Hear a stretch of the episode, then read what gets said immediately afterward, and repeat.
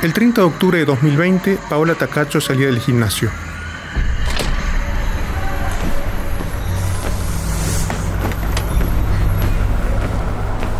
Mauricio Parada Parejas, quien hacía años amenazaba con matarla, la esperó afuera de su casa, sentado en la vereda. Cuando apareció Paola, la apuñaló en pleno centro de la capital tucumana. Un año después, esta es la reconstrucción de esa historia. La Gaceta Podcast presenta. ¿La escucharán ahora? Narrado por Irene Benito.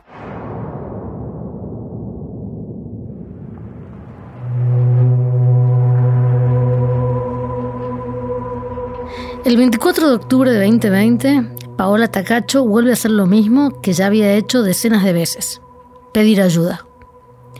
A las 17.57 escribe un mensaje al que en ese momento era su abogado, Claudio Sermignani. Hola doctor, disculpe que lo moleste a esta hora, pero el loco acaba de mandarme un email. Una hora y media más tarde, el profesional le pregunta cómo el agresor había conseguido su dirección de correo electrónico y qué significaba la imagen que aparecía en la captura. Una especie de bola de fuego a punto de impactar en un planeta. Algunos minutos después, Takacho responde con estos cuatro audios. Hola doctor. Mira, la verdad no sé, yo tenía un mail antes, que bueno, cuando cerré todas mis redes, cerré el mail ese también. Este, no sé, realmente no tengo idea. Yo cuando todas las veces que hice denuncia, a mí me pedían datos. Eh, me pedían datos y a veces yo recibía llamadas de números de acá, obviamente privados, en donde atendía y se quedaban mudos y era cuando todo esto estaba en pleno proceso de ebullición. Y bueno, sí, efectivamente es porque de hecho una de las psicólogas que me entrevistó en la fiscalía una de esas veces me, me pidió los datos y yo le dije que bueno, que lo que pasaba, que estaba recibiendo y ella borró con corrector el teléfono porque es así. Cuando ellos van y le muestran la denuncia porque él va con el abogado y todo eso, él se pone a observar todas esas cosas, ¿me entendés? Y no dudo de que haya visto teléfono, de que haya visto mail, porque son datos que te piden en, en la fiscalía o que me pedían en la fiscalía cuando estaba tramitando todo por ahí en, en su momento. No sé, doctor, yo te pido disculpas. Eh, yo sé que yo ya estoy o me quiero sentir por afuera de esto, sé que no me tiene que molestar, sé que son mensajes vacíos que no tienen sentido, sé que físicamente el chavo no me va a hacer nada, pero no puedo evitar ponerme loca cuando veo estas cosas, cuando me llegan, ¿entendés? Me arruinan el día. Excusa sería ir a comprar, ¿no? Porque si la madre le da la comida, o sea, él se maneja plata. Yo no dudo de que a esto, que el hermano dice no, porque él no tiene internet, no tiene computadora, o sea, se va algún ciber. Pass by significa pasar cerca y siempre son esas cosas así. Bueno, ahora no manda fotos mías porque yo no tengo redes sociales eh, pero antes eran fotos mías con esos mensajes, ¿entendés? Es pasar cerca porque obviamente pasa cerca de mi casa, me pasa por el gimnasio y eso de que no maneja plata porque la comida se la da la madre es mentira. Porque cuando él pasa por el gimnasio siempre vuelve con una bolsa de pan o algo, no sé si se va a comprar o lo que fuere. La voz de la joven lo dice todo. Está cansada, agotada de lidiar contra el femicida Mauricio Parada Parejas, que la persigue por todos los medios imaginables desde hace casi cinco años. Para ese momento, Tacacho ya había promovido al menos 15 procesos penales y uno civil, y sobre el agresor pesaban dos órdenes de apartamiento. Aún así, Parada Parejas seguía buscándola con identidades falsas, como había hecho reiteradas veces en el pasado hasta obligar a la profesora de inglés a cerrar sus cuentas en las redes sociales. Bueno, mi nombre es Nilda María Serpa, tengo 34 años, soy prima hermana de Paola Tacacho. Prima hermana, me gusta decirlo así porque, bueno, yo la siento mi hermana más que prima, ¿no? Sí, yo de este acoso me entero en el 17. En el 16 yo empecé a recibir mensajes muy extraños que yo nunca los había relacionado con ella. P, E, T, te tenemos vigilada. Yo nunca lo había relacionado que era Paola Estefanía Tacacho. Eh, o India, salteña. Hasta pensé que podían ser para mí, ¿no? Nosotras, yo soy de Salta, Paola es de Salta. Y era muy reiterativo el, el India y el salteña putona en los mensajes que recibíamos. Ahí es cuando nos alertamos, lo hablamos, lo hablamos con ella y ella en cierta forma lo, minimizó. O sea, ella dijo, sí, es un ex alumno que está loco, dijo ella, ¿no? Está enfermo y yo ya hablé con la familia. Así que quédense tranquilos y no me jodan, decía ella. 2017 empezó a recibir más mensajes, entre esos uno que me alertó muchísimo cuando pasó el caso de, de, una, de una chica asesinada en La Plata, me llegó la foto de esta chica asesinada y me decía falta, falta poco para morir en inglés del mensaje. Y, la llamo llorando, desesperada. También me arrepentí mucho de haberla llamado en ese estado, porque creo que, que la asusté. Creo que, que ella sintió que, que con esta situación que ella vivía estaba preocupando demasiado a su familia, porque me tuvo que pasar el nombre completo de este individuo y la dirección para que yo vaya a hacer una denuncia acá en Salta. A partir de esa denuncia a mí nunca más me llegaron mensajes de Facebook, ni solicitudes de Facebook trucho. Nunca más. Por eso yo estaba convencida que, que habían cesado estos, estos acosos, que ya habían parado. Por eso cuando nos llaman ese viernes a medianoche, eh, yo no entendía, no entendía en qué momento había vuelto, qué había pasado, eh, la cantidad de denuncias que había hecho ella, la cantidad de situaciones que vivió sola. Nunca nos contó, por ejemplo, que le había entrado a su departamento y le había escrito todas las paredes, Nadie sabe qué pasó con los últimos audios de WhatsApp, ni con las promesas del abogado Sermiñani de llevar el nuevo acto de perturbación virtual a la Fiscalía y de pedir otras medidas de protección para la víctima.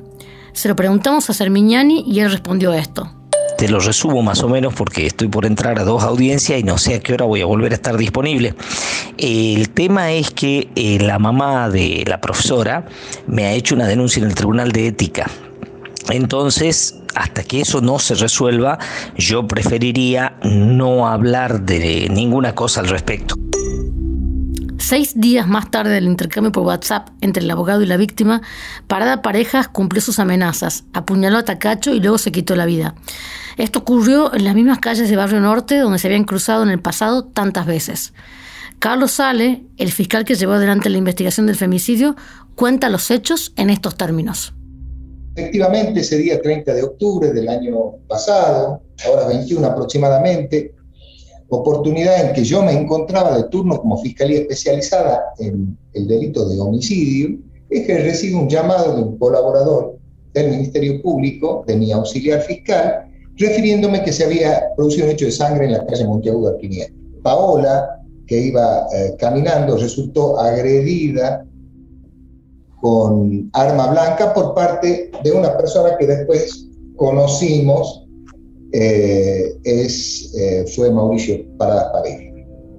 Eh, en momentos en que ella era agredida ahí en la Monteagudo del 500, fue, esto fue divisado, fue visto por mucha gente, pero entre la gente que nosotros pudimos conseguir como testigo presencial, era un chico que trabajaba en el Cadillal digamos, eh, escalera, un chico escalera, que trabajaba ahí en la panadería del Cadillal, que vio cuando iba siendo perseguida y comenzó a agredirla, se cruzó corriendo este chico, le dio una trompada a, a Mauricio Pradas Pareja, cae al piso, cae el cuchillo, se restablece, sigue corriendo y en ese marco es que es rodeado por distintas personas y eh, decide metros más adelante, saca otro cuchillo y decide terminar con su vida.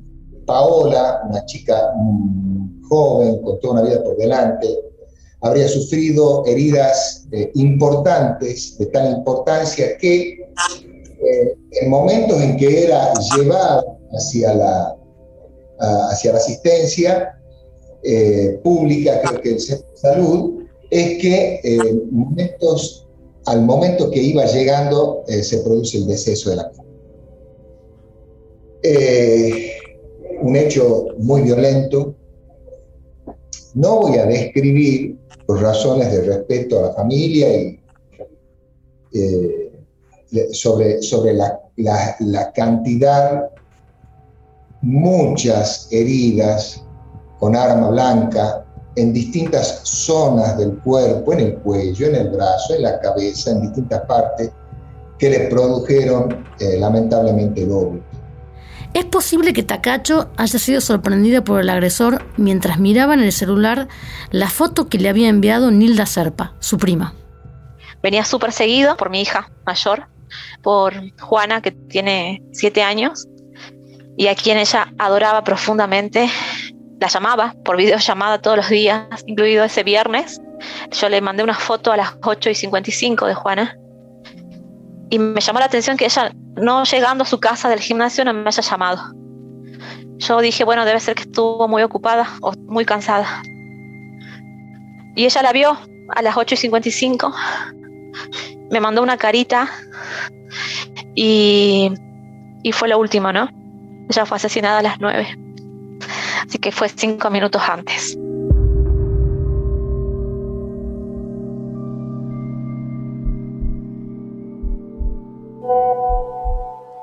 Mi nombre es Mariela Tacacho. Soy mamá de Paola Tacacho, la docente de inglés asesinada en plena vía pública de la ciudad de Tucumán.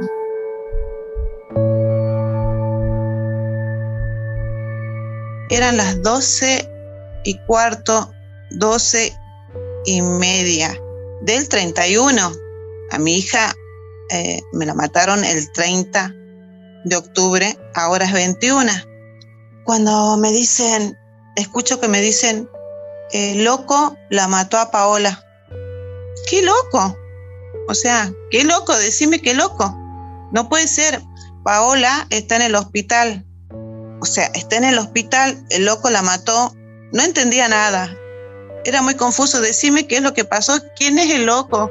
Qué loco, porque nosotros, si alguna vez supimos de una persona que la molestaba a mi hija, era hace muchos años atrás y después mi hija nunca más nos dijo, o sea, nos dijo que estaba todo bien. Nunca nos dijo que hacía denuncias, tantas denuncias y que fue tantos años acosada, ¿no? Y amenazada.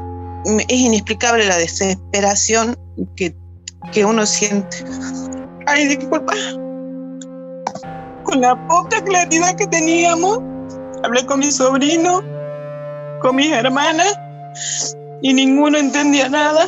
Armamos el viaje a Tucumán. Íbamos en la ruta y nos quedamos con eso, ¿no? Con que estaba en el hospital y que estaba viva, pensábamos ir en él, que íbamos a llegar al hospital a Tucumán y que ella estaba viva.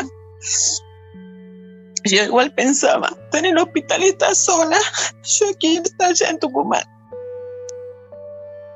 Llegamos a Tucumán, fuimos a la morgue. En la morgue nos dijeron que teníamos que esperar que le hagan autopsia. Y que recién como a las 11 de la mañana íbamos a poder verla. Yo me preguntaba y nos mirábamos con mi hermana. ¿Quién Irene está preparado para ver un hijo muerto, verdad? Nadie. Y tuvimos que guardarnos las lágrimas y todo para poder entrar a ver. Y cuando entramos, ya está ahí, se nos muere el mundo.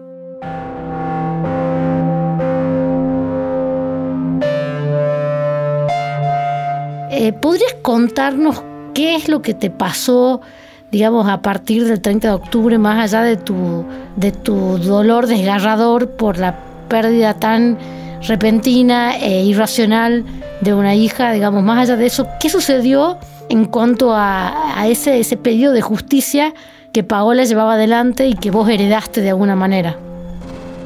No es que ella no haya podido, a ella le negaron el acceso a la justicia, ¿no? Ella creía en la justicia. Eh, yo y toda mi familia heredamos eso, ¿no? Eh, esa es la lección que ella nos dejó. Seguir pidiendo justicia. Y nosotros a la distancia se nos hace difícil, ¿viste? Pero estamos acompañadas de toda, de, mucha gente, de todas las organizaciones, de muchos. Y la lucha es esa, ¿no? Que no se olviden de lo que le pasó a mi hija, porque eh, el femicidio de mi hija dejó al descubierto ¿no? la violencia institucional que sufren las mujeres ¿no? que son violentadas. Eh, dejó al descubierto eso, sobre todo también al Poder Judicial, ¿no? que lo protegió a este hombre, ¿no? al femicida, a Mauricio Parada Pareja. Eh, nosotros, Irene, siempre vamos a estar en pie de lucha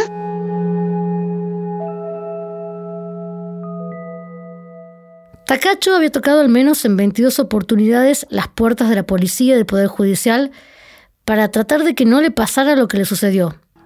Un femicidio completamente evitable. Lo más curioso es que, tras el crimen, sus familiares heredaron su lucha por justicia y por una vida libre de violencia. Sus últimos audios de WhatsApp reflejan cómo la exposición a la impunidad le había quebrado el ánimo y la estaba pagando. Nadie escuchó a Tacacho hasta que la mataron. ¿La escucharán ahora?